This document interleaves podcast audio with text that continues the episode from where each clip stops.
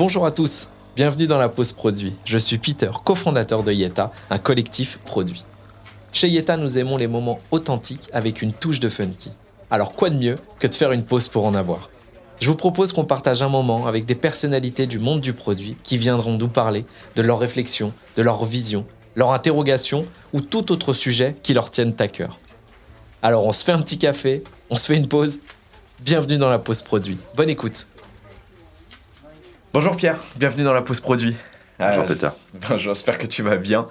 Super. Cool. En ce mardi, en ce mardi matin, euh, bah déjà, je voulais te- me remercier de partager ce moment avec nous euh, bah, pour nous parler de ton sujet qui, je pense, vraiment va faire écho à, à beaucoup et j'espère va inspirer beaucoup de personnes euh, parce que c'est des contextes, à mon avis, qui, qui, qu'on, re- qu'on voit, qu'on voit dans beaucoup, beaucoup de, de projets.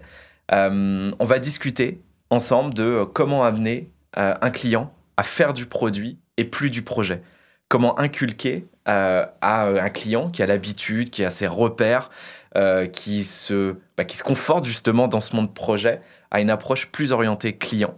Euh, et tout ça avec une petite particularité, parce que bah, quand tu vas te présenter, on va pouvoir vite le comprendre, c'est que euh, tout cela bah, dans un accélérateur, un incubateur de projet euh, pour une grande banque, la BNP.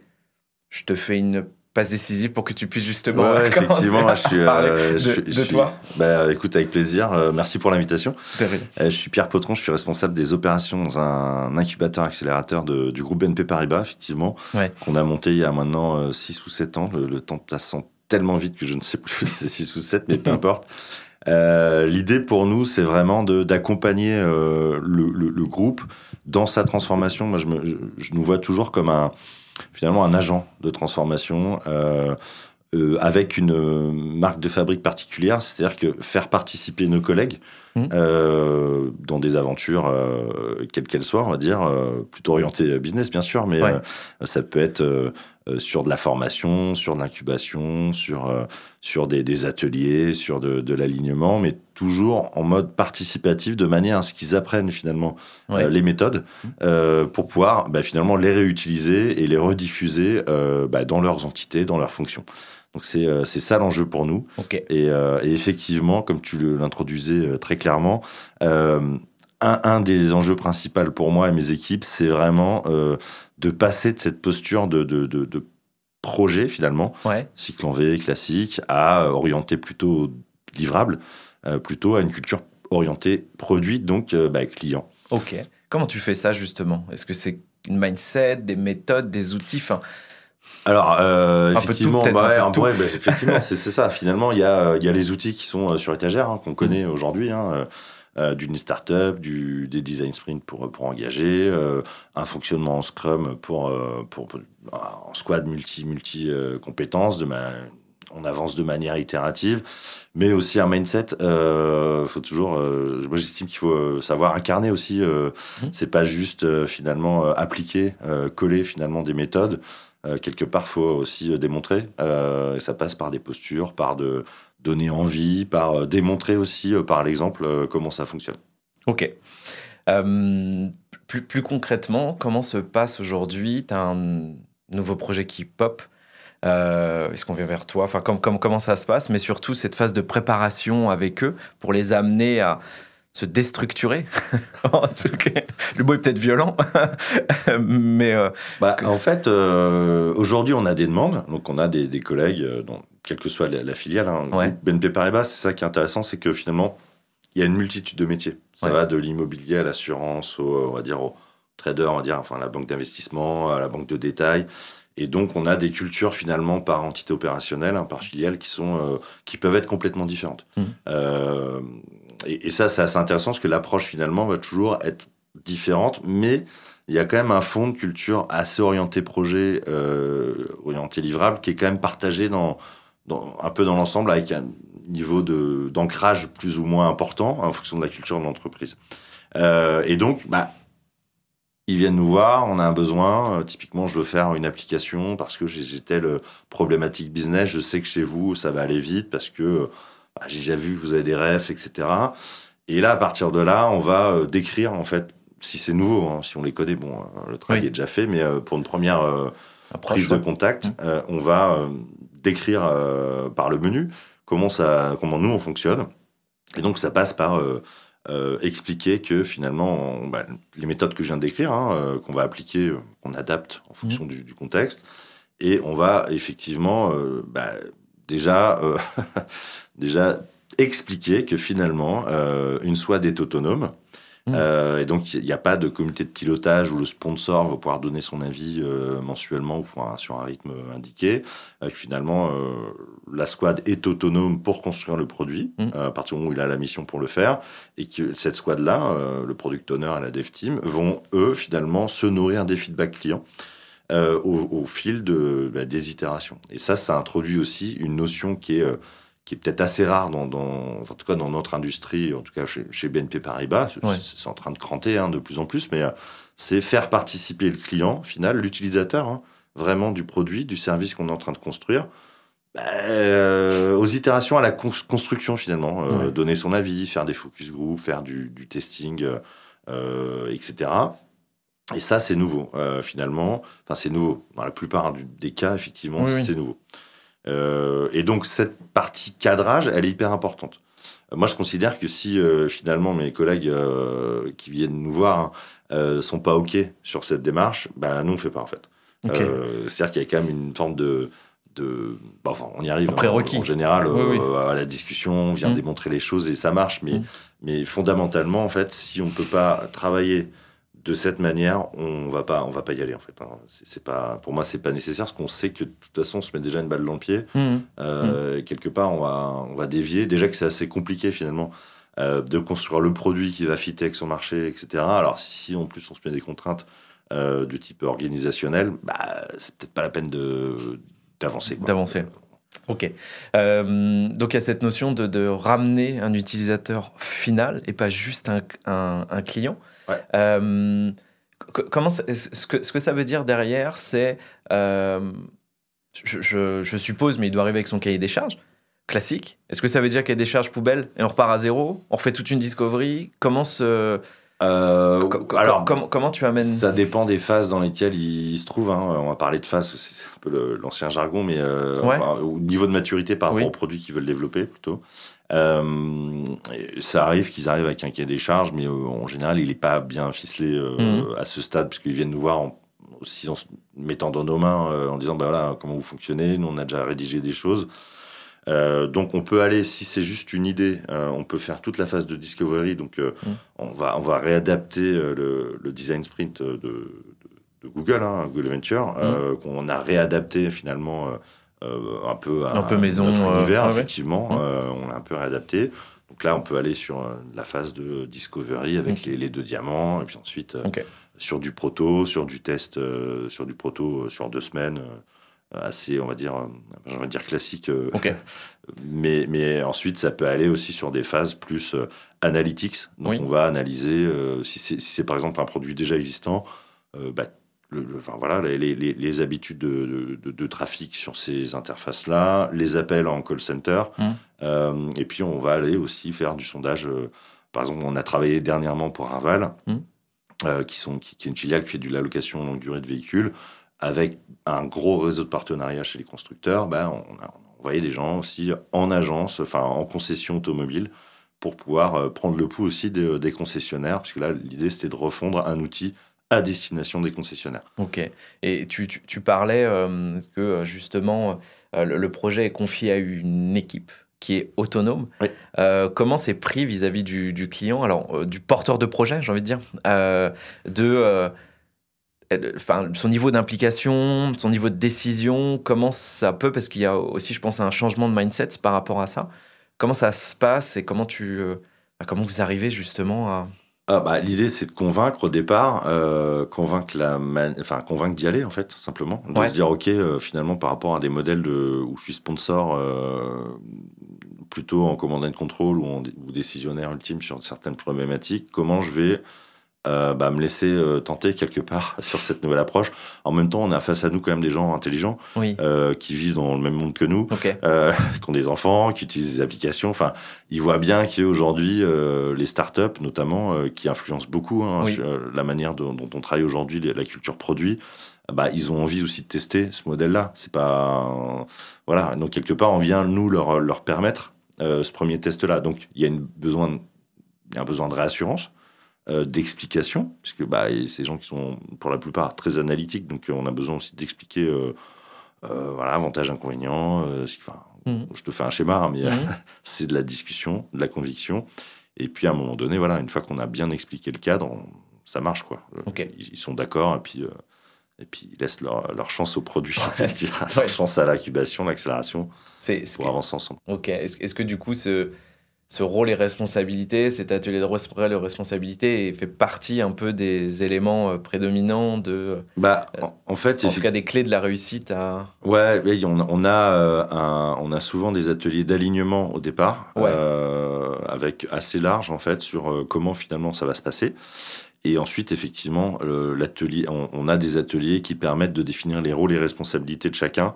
Et, et c'est assez intéressant cet atelier. Enfin, je trouve que c'est- c'est assez, riche puisque je te le décris. euh, donc, on a chaque, chaque membre de l'équipe, ou même plus largement en fonction de, de la population qu'on a envie de faire travailler autour de, de cet atelier-là. Euh, bah, on va décrire, donc il y a une grille hein, avec le nom de chacun, et Mhm. puis le rôle, Mhm. et puis on va pouvoir décrire dans, dans la case euh, en question, euh, moi par rapport à telle personne, euh, par rapport à mon rôle et son rôle, ben, j'ai la responsabilité de faire ça.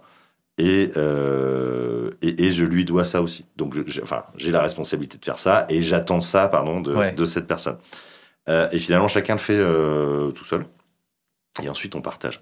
Donc, on se met sur un grand mur, là, on trace, le, on trace la grille et on va mettre ce que moi je, je, je dois à tel rôle et ce que tel rôle me doit, quelque part. Et où est responsable, de- voilà, son périmètre de responsabilité. Et là, magie, il y a des trous dans la raquette ou alors il y a même des responsabilités qui sont euh, Porté pas par plus. positionnées, Ah, voilà, pas positionnées euh, sur la même, le même rôle, Ouais. euh, parce que le, le point de vue de chacun finalement euh, est divergent. Et donc à ce moment-là, on va pouvoir, euh, bah, bon, alors ce qui est, ce qui marche, tant mieux. Mais là où il y a des trous, là où il y a des, des, des, des doublons, Mm. bah là on va travailler collectivement en mode oui, mais alors attends, c'est toi, c'est moi, comment Ouais. ça se passe, et Ouais. on réajuste. Et là on a une big picture finalement de comment ça va se passer. Cet atelier-là, on, le- on le joue en général pendant l'onboarding euh, sprint. C'est un- le, design sprint, mais qu'on a Mm. appelé onboarding sprint à la sauce euh, bivouac. Mm. Euh, et, et on le rejoue si nécessaire euh, quelques mois plus tard, si jamais il y a eu des mouvements dans l'équipe, ça peut arriver, euh, ou si on voit qu'il y a, des- il y a certaines euh, euh, divergences, euh, on, on peut le rejouer plus tard. Et il est assez intéressant ce, Qui, cet atelier qui- pour ça. par qui participe à cet atelier? Alors, en général, on, fait, on fait participer la squad. Ouais. Donc ça, c'est vraiment le, le corpus initial. On peut, alors, ce qu'on on va appeler les, on a des, un rôle qui s'appelle les advisors. Donc c'est- les, personnes qui, qui finalement sont mis à disposition de la squad, mais de façon euh, ponctuelle en fonction de certaines euh, problématiques. Mhm. Je pense à des euh, des, euh, des équipes qui sont plutôt euh, régaliennes, euh, Mhm. type legal, compliance, risque, sécu- cybersécurité. Voilà, ces gens qui viennent bah, donner des conseils, ce sont Mhm. des advisors. Et donc, on peut aussi élargir ce cercle-là. Ça, c'est intéressant. Et donc, ce, cet atelier-là est animé par des coachs agiles chez nous. Euh, et donc, le Scrum ou la Scrum euh, participe au même titre que, bah, de toute façon, elle fait partie de la squad. hein. Oui, oui. Donc, elle va participer. Donc elle vient aussi euh, dessus. Donc, l'idée, c'est qu'il y a un tiers quand même de confiance qui viennent animer ce type d'atelier. Ok. Là, on a parlé de la responsabilité, des rôles, et sur les, les, la délégation. Je vais arriver au delegation poker. Ouais. Est-ce que ça aussi, ça fait partie des, des, des, en tout cas, des ateliers que vous pratiquez pour garder une autre, enfin, avoir une autonomie, enfin, que l'équipe puisse être autonome et connaît, au-delà des responsabilités, ce, ce jusqu'où elle peut euh, aller. euh. Oui, c'est un atelier qu'on peut aussi animer. Après, euh, j'ai envie de dire, le, le- on va pas calquer euh, une série d'ateliers, enfin les mêmes d'une squad à l'autre, parce qu'en Oui. fonction de la problématique, on va utiliser finalement ce, ce- ce catalogue d'outils. Euh, issus du management 3.0, Exactement. euh, de du monde de l'agilité Oui. en général, etc. Ou du coaching, même coaching, Ouais. coaching quoi, pas coaching agile, hein, coaching oui. professionnel. Euh, on va aller finalement piocher dans ces différents euh, catalogues bah, des formats d'ateliers qu'on va venir en fonction de la problématique adapter. Donc le delegation poker en fait partie, oui. euh, comme l'atelier j'ai appelé, enfin qu'on a appelé rôle et responsabilité. Euh, mais il y en a d'autres aussi qui permettent de, de, pouvoir fixer les choses et venir bah, débloquer des situations, ou plutôt même améliorer encore euh, le fonctionnement d'une équipe, puisque bah, des fois ça roule, mais on peut aller encore plus loin. Ouais. ça peut être encore plus fluide.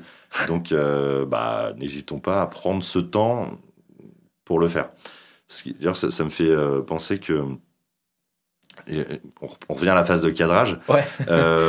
et souvent, je, je, dis aux, je dis aux sponsors qui, qui ont toujours des plannings ouais. qui sont blindés, etc.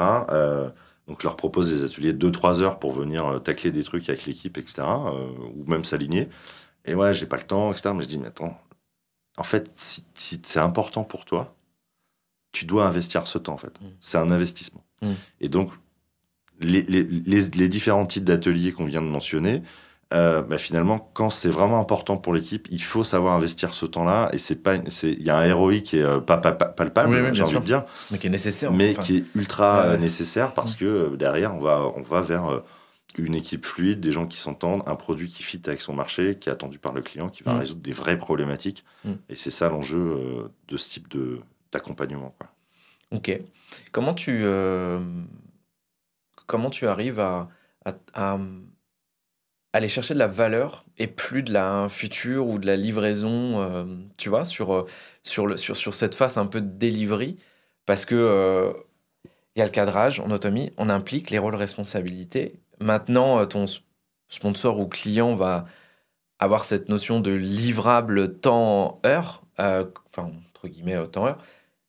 Comment tu arrives à justement amener de la valeur qui va avoir une répercussion client?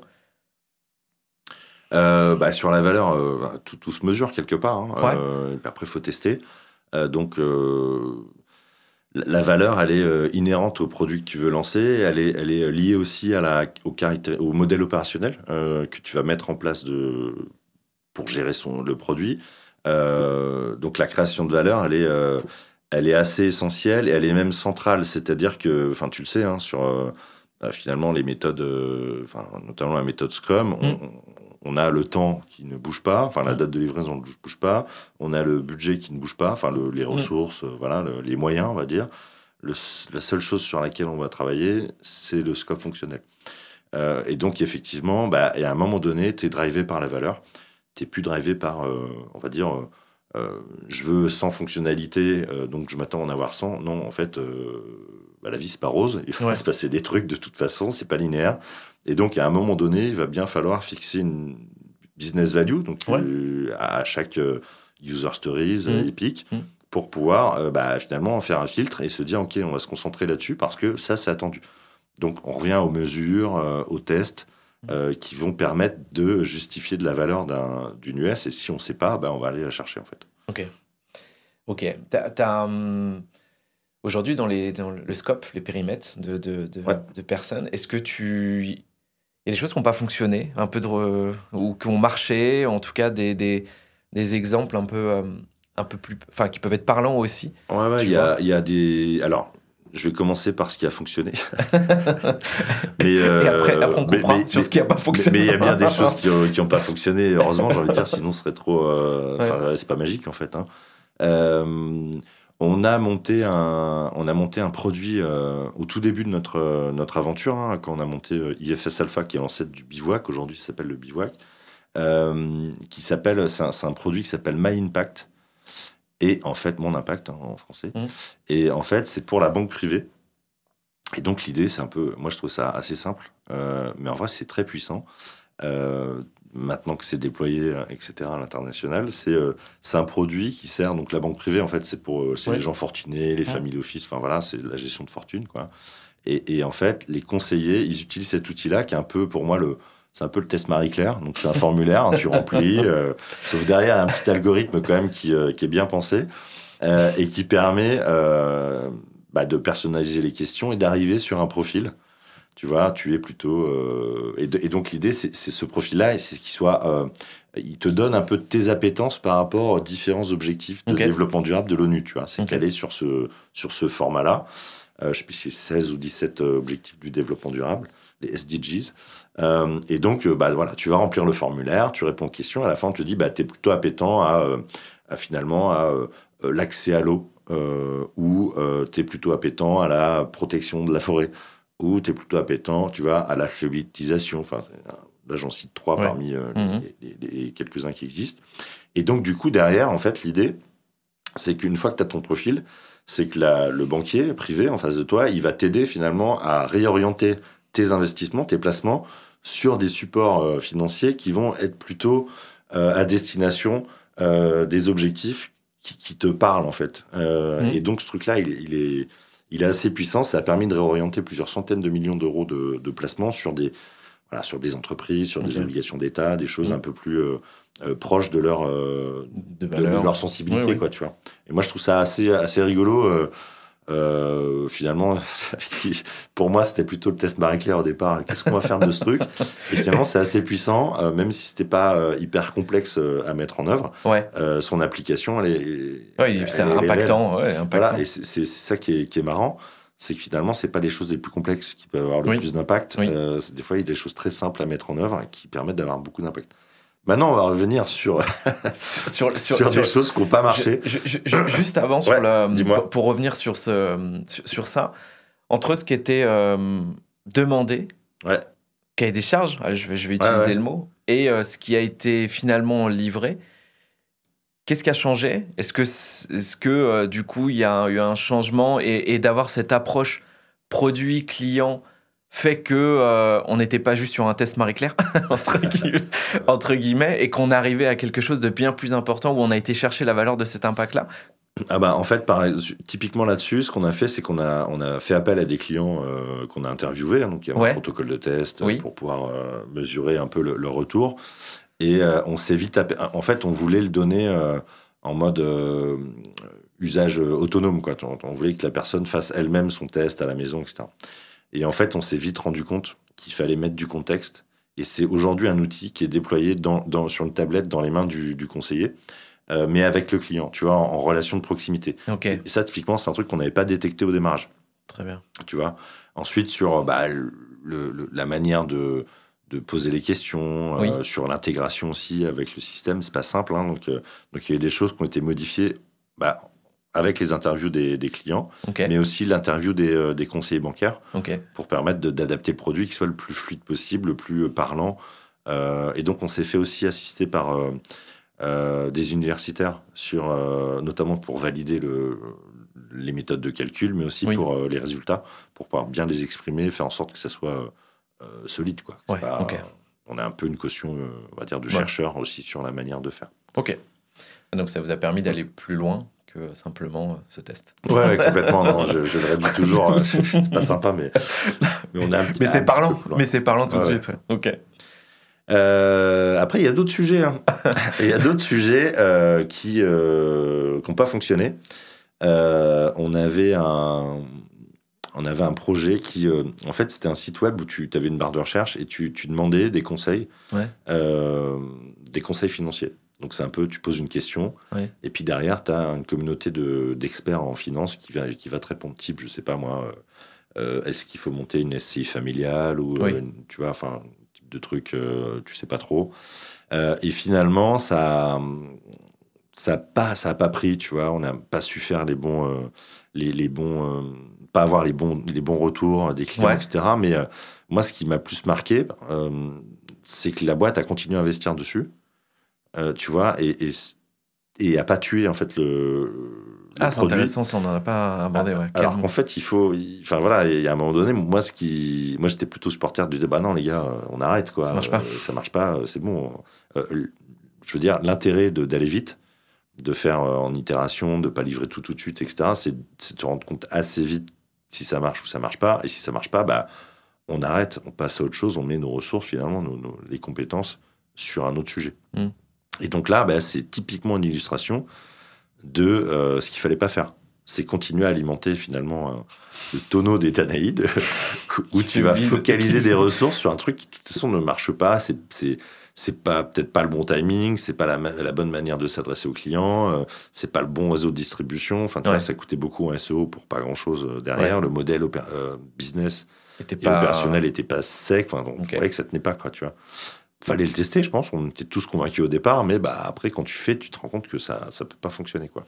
Euh, et du coup, ça me fait penser à cette question. Est-ce que dans tous les, les, projets, euh, on a vu euh, l'organisation, etc. Mais il y a aussi cette question de à partir de quand on arrête, à partir de quand on se dit, enfin je dis on, vous vous dites, Là, euh, si euh, telle et telle condition, on stoppe. On n'est pas bon ou ça marche pas. Il faut. Et c'est pas évident, mais c'est de se le dire en amont du projet. Bah, ça, on, on l'a mal fait, tu vois. Euh, on a lancé au départ, au départ bivouac. Hein. Aujourd'hui, c'est, enfin, on fait pas mal de choses, hein, mais au départ, vraiment le premier axe de premier pilier en fait de notre activité, c'était de l'intrapreneuriat. Donc, on a fait appel à projet.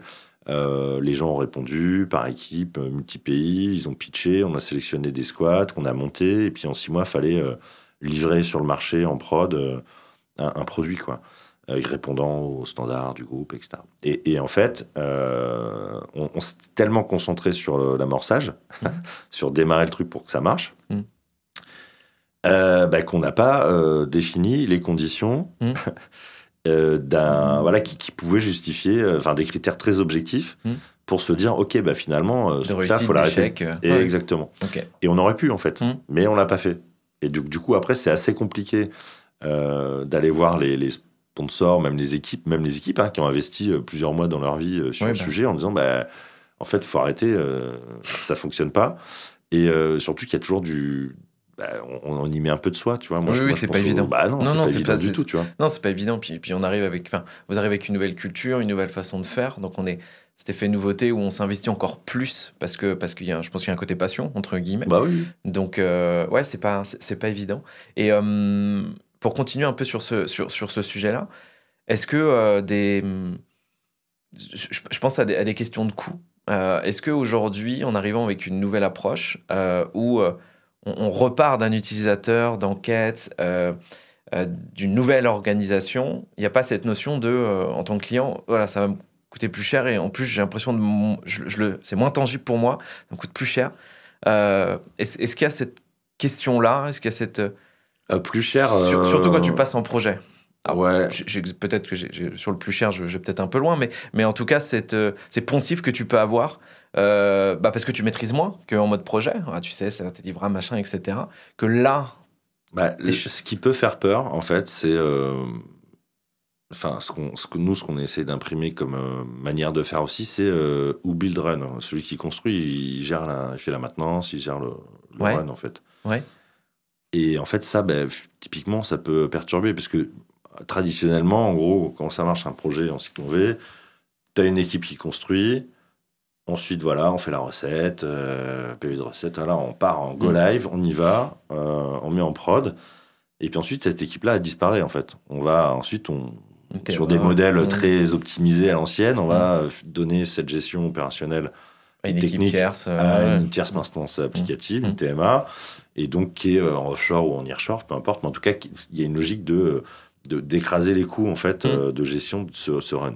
Et quand tu dis bah, qui construit, euh, gère le run, donc continue à faire vivre ton produit. C'est un produit, il a besoin de, il besoin de nouvelles fonctionnalités, d'effets waouh euh, pour euh, garantir une traction, pour améliorer le service au client, etc. Ben forcément, quand tu leur dis ça, ça, ça fait peur. Parce qu'en fait, l'équipe qui coûte cher, c'est celle qui fait le build. Quand tu leur dis, bah, c'est elle aussi qui va continuer à faire vivre le produit. Là, euh, oui, euh, financièrement, il y a, y a, des petits bugs. Euh, enfin, il y, a, des, ça, peut, ça peut. c'est un changement de posture, de repère, de. Complètement. D'où, et, et, comment vous arrivez justement à, à avoir l'adhésion du, du, On n'y arrive pas toujours. non, surtout qu'il y a des voilà, c'est l'environnement économique actuel et, pas au beau fixe, donc on est plutôt en mode coupe budgétaire, optimisation. effectivement, c'est c'est toujours difficile de convaincre. Mm qu'il faut maintenir une équipe, que euh, finalement, voilà, euh, un produit, ça, si, tu le laisses euh, prendre la poussière juste en, faisant le, minimum syndical, bah, bah, tes clients, ils, sont pas, ils vont pas revenir dessus, quoi. Il n'y a, pas de, Ouais, oui, c'est ça, ouais, je vois. Pas de trafic, rien. Bah oui, non, puis, puis, en fait, c'est ce souci d'innover en fait en permanence pour pouvoir se différencier, parce que très vite on va être copié. Donc si on continue d'innover, ça nous permet d'aller plus loin. Ah, la, question que j'ai envie d'aller, en tout cas, c'est sur la partie euh, Lean. On parle beaucoup du Lean Startup, euh, de, de, cette méthode. Toi qui l'appliques dans plusieurs contextes, euh, etc., jusqu'où tu la trouves appropriée, moins appropriée, un peu un retour justement sur ça. Qu'est-ce que tu, tu te dis ça, c'est une clé, ah, c'est systématiquement, c'est, je, je, le fais parce que ça, ça fonctionne ou autre euh, bah, Le lean, c'est pratique quand même, parce que l'idée, c'est, de consommer le moins de ressources pour arriver à un résultat, le plus possible. Euh, donc, c'est plutôt euh, cool, en vrai. Puis ça permet de prendre des positions sur des marchés rapidement, même si tu n'as pas grand-chose à offrir. Une seule, tu as, une solution qui va répondre à une problématique seulement et tu fais pas l'ensemble. Mm. mais au moins, tu es là. Euh, donc ça, c'est intéressant. Par contre, la limite, ça peut être l'incertitude. Euh, l'incertitude sur, euh, sur, sur ce qui... Sur, sur, le, sur, la manière de, de, le faire évoluer. Enfin, comment dire J'arrive pas à trouver mes mots. mais L'incertitude pour, pour qui? Pour le, le, sponsor? Je pense l'incertitude pour l'organisation. Ouais, c'est plutôt ça. C'est c'est assez perturbant dans une entreprise qui a une culture très euh, voilà, tout est bien cadré, bien bordé. Hein. Euh, en même temps, c'est normal, on met pas notre argent dans une banque pour rien. On se dit quand même les, les personnes, là, les, équipes, elles gèrent bien les choses, c'est sécurisé, etc. Donc, euh, donc en général, l'idée c'est d'avoir deux ou trois coups d'avance et, et, de bien border les choses. Bah là, c'est de se dire. Ok, on va lancer un truc rapidement. donc il y a quand même des, des tuyaux, quand même des choses à faire, des, des, vis à bien serrer parce que on est, c'est un métier qui est régulé, hein, donc mmh. on est, euh, il y a des régulateurs qui surveillent un peu l'activité en permanence. Euh, mais il y a toujours cette incertitude de euh, est-ce qu'on s'est pas trompé, est-ce qu'on n'a pas pu mieux faire, etc. En fait, mmh. typiquement, mmh.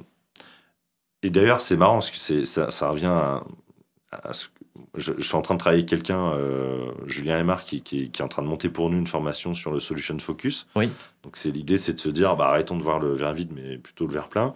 Euh, et, ça fait le lien pour moi, c'est-à-dire qu'on est dans une culture d'entreprise, on va, euh, quand on est face à une problématique euh, ou un sujet, quel qu'il soit, on va tout de suite essayer de faire la liste des problèmes qui peuvent nous arriver, y compris ceux qui ont une probabilité d'occurrence très faible. Genre, il faudrait vraiment pas avoir de balle pour que ça arrive. Mais on va, on va, on va tout lister, quoi. Tu as tous les cas de figure, etc. Euh, ça sert à rien.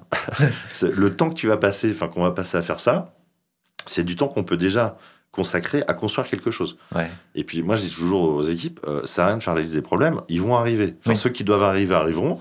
Donc soyons plutôt euh, équipés intellectuellement, collectivement, pour pouvoir les amortir mmh. et, les, solutionner au plus exactement, mmh. passer les passer les les haies mmh. les unes après les autres, plutôt que de se préparer à avoir 50 kilos de, de, pactage et puis pouvoir, pouvoir courir quoi. Je... pour du au cas où. voilà, au cas où. Tu vois donc donc donc c'est vrai qu'on fait vachement le, on met beaucoup l'accent là-dessus.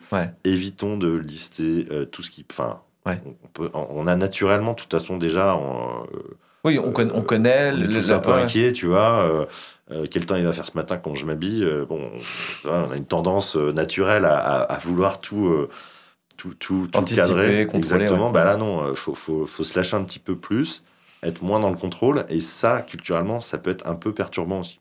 Ouais. non, passe pas du temps là-dessus. Fais autre chose. Fais, crée de la valeur, en fait. Ouais, c'est ça. Va, va, va, chercher plus de la valeur. Exactement. Ok. Ok, hyper intéressant. Euh, aujourd'hui, ah, j'ai envie de terminer par, par, ça, parce que la pause, elle dure, pour retourner bosser.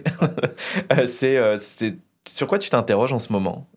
Justement, c'est un sujet en particulier Qu'est-ce qui te... Alors, on est en train de, on est en train de travailler. Aujourd'hui, on a fait un, proto cet été, et puis là, on est en train d'essayer de, de déployer quelque chose pour une de nos entités autour des technos du euh, low-code, no-code. Ouais. Tu vois, euh, nous, enfin, en gros, historiquement, on, travaille dans nos équipes, hein, on est les seuls à peu près dans le groupe à le faire, hein, mais on travaille sur du cloud public avec des technos plutôt récentes, hein, mm. React, Node, enfin voilà, mm. des choses, mm.